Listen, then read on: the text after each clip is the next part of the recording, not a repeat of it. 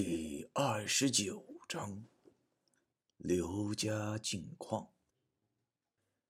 假期到了，我买了张火车票，搭上了回家的火车。你说春季一临近，坐火车的人怎么就这么多？不夸张的说，要是没点功夫的话，空有一张车票也不一定能挤上车。本来票就不好买。我弄到一张无座的站票就已经阿弥陀佛了。我坐车有个经验，那就是如果没买到票的话，上车就往餐车走，花个十五块钱就能买到个座还能外搭一顿晚饭。好歹咱也年轻力壮，往上挤吧。可是等挤上车以后，就发现恶心了，他姥姥的。人多的根本动都动不了，就连厕所里都站了三个人，更别说是想往餐车挪了，根本没戏。没办法，忍着吧。反正我从哈尔滨回龙江也就五六个小时啊。火车开了，咣当咣当的。我站在吸烟区，不怕摔倒，因为根本就是人挤人。此时的火车像极了一个铁皮罐头，我们这些小老百姓就成了罐头里左三层右三层紧紧挤在一起的沙丁鱼。不过苦中作乐，我之后似乎总结出了这种状态的以下的两个优点：A，比较容易逃票，而且机会十分之大。我记得有一次坐火车也是这么多人，我没有买到票，但还是着急回家，于是恶向胆边生啊，就买了一张站台票后，顺着人流就上了火车。由于人太多的关系，导致了车上查票的工作人员都无法移动，结果我就花了一块钱站台票的钱回到了龙江。B。比较容易邂逅美女，想想人挤人的车上无法移动，真的是跟罚站一样无法移动。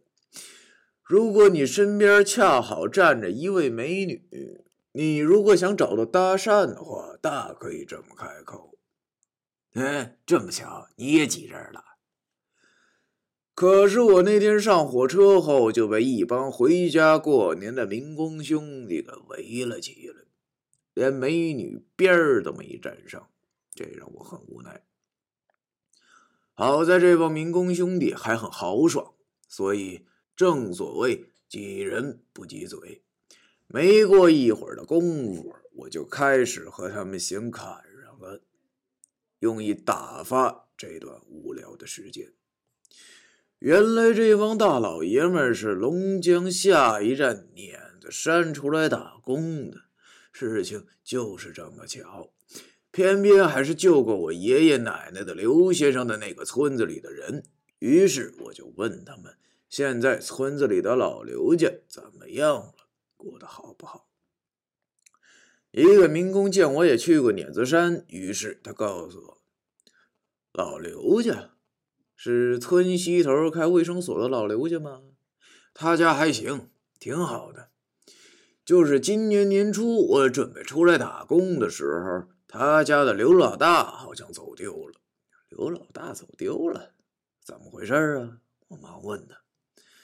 这位民工兄弟想了想后告诉我，老刘家这一代一共是两个兄弟，但是俩兄弟中老大的脑袋有点不好使，说难听点就是跟精神病差不多。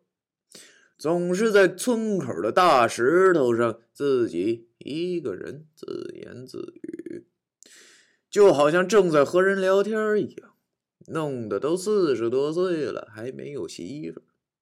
好在他家老二比较正常，他在村里开了一个卫生所，还代卖着寿衣花圈什么的，所以他养着自己的傻哥哥和一家老小，一家钱也不缺。只不过今年年初的时候，好像他家的老二和老大吵了一架，然后刘老大就失踪了。我们出来打工的时候还没有找到，还好他家老太太不知道。如果老太太知道了的话，那还不得急得成天哭天抹泪的呀！在经历过这么多以后，我在听到刘家的境况，不免心中不是个滋味。要知道，那可是救了我们崔家一家三代的刘先生的后代啊！在我的印象中，最后一次去碾子山走亲戚的时候，还是我爷爷死后的第一年，也就是。我初四的时候，那时候看见了他家我刘大爷，真的就跟看见了疯子似的啊！他好像永远都在自言自语。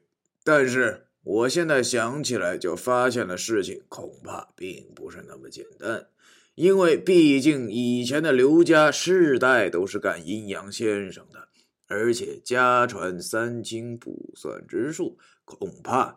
那个有些神志不清的刘大爷，正是现在世间少有的能过阴之人。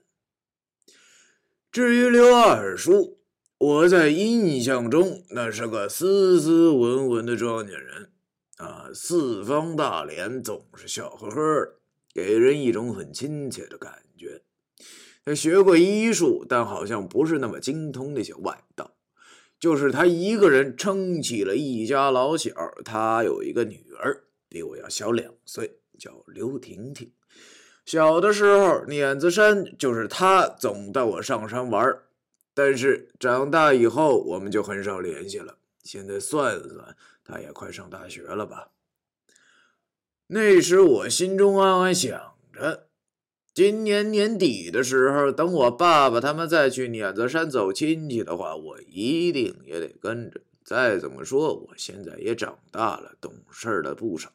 刘家有了变动，老刘先生对我有救命之恩，要没有那道符，恐怕我早就挂了。所以再怎么说，我也要去看看。火车晚点了半个小时后，终于到达了龙江。我走下车时，已经是晚上快十二点了。我呼吸着久违了的故乡气息，心中百感交集。这一个学期，我经历了太多的事儿了，不管是感情上的还是身体上，我自己都能感觉得到，我成熟了不少。走出了出票口，远远的就见到了我的父亲正在等着我。我连忙上前抱住了他。老爹还是那样子，见到我以后喜于言表，问我这小半年过得咋样。我掏出烟递给了他，跟他嬉皮笑脸的说：“凑合吧，就那样。”回到家中已经十二点了，发现奶奶竟然还没有睡，正在等。着我，不由得我心中有时一阵温暖。奶奶看着我，含着眼泪说：“小飞瘦了。”我心中真不是滋味。老太太一把年纪了，还在担心我。和奶奶聊了一会儿后，我让老太太先睡了，然后来到了我父亲的房间。他早已支上了小桌，上面两个盘子，一盘是鸡翅，一盘是猪爪。还是我老爹了解我这么晚了，弄了点熟食，然后从冰箱里拿出了四瓶啤酒。我俩就这么吃喝上了。老爹还是那么直爽，他第一句话就是：“看你造的，明天赶紧把头发染回去。”我嘿嘿的笑着，然后应付了他一句。然后我俩就继续闲谈，他问了我学校方面的事儿，我一一回答。忽然，我想起了车上听那些民工兄弟讲的刘家的事儿，于是我就原原本本的把这些事儿告诉了我父亲。我父亲听到后叹了口气，对我说：“哎呀，要说老刘家……”对咱们家那可真的是有莫大的恩情，但是刘大哥走丢了这事儿，我们哥儿几个还真没听说。好吧，明天我跟你大爷说说，反正这也是要过年了，明后天就去看看，顺便给你太爷爷扫扫墓。一夜无话。第三天，我大爷、我二大爷、我老姑、我父亲还有我，就带着一些年货之类的前往了碾子山。经过两三个小时的车程后，我们到了那个小村子。因为事先给刘家打过电话，所以知道我们来了。刘二叔和他媳妇儿老早就站在村口接我们了。要说比起大城市，我还是相对喜欢农村的，因为农村人都朴实，不像这个大城市里的人那样尔你我诈。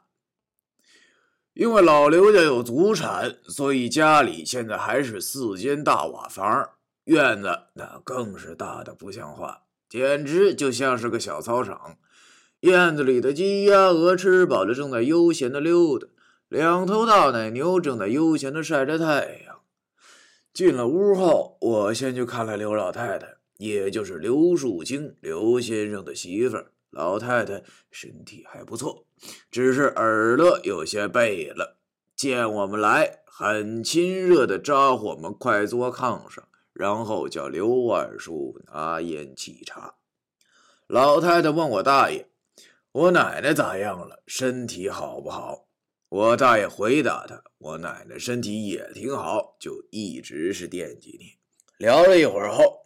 刘二叔的媳妇儿做得了饭，就招呼我们吃饭。这时，刘婷婷也放学了。我一见她，嘿，这小丫头几年不见，个子真见长啊，得比我高出半个头了。小姑娘长得结结实实的，一头爽朗的短发，显得很精神。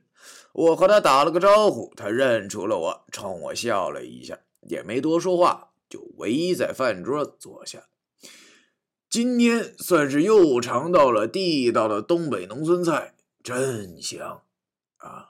热腾腾的酸菜炖血肠，油汪汪的笨猪五花肉，旁早已放好了一碟准备好的蒜泥。小笨鸡儿是个野生蘑菇干炖的，别有一番风味。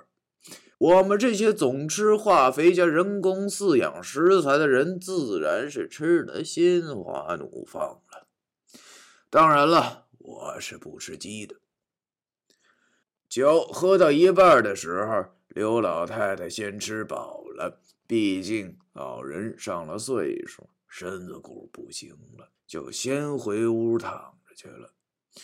这时，我爸爸也就开口向刘二叔问起了刘大叔的事情。第二十九章。One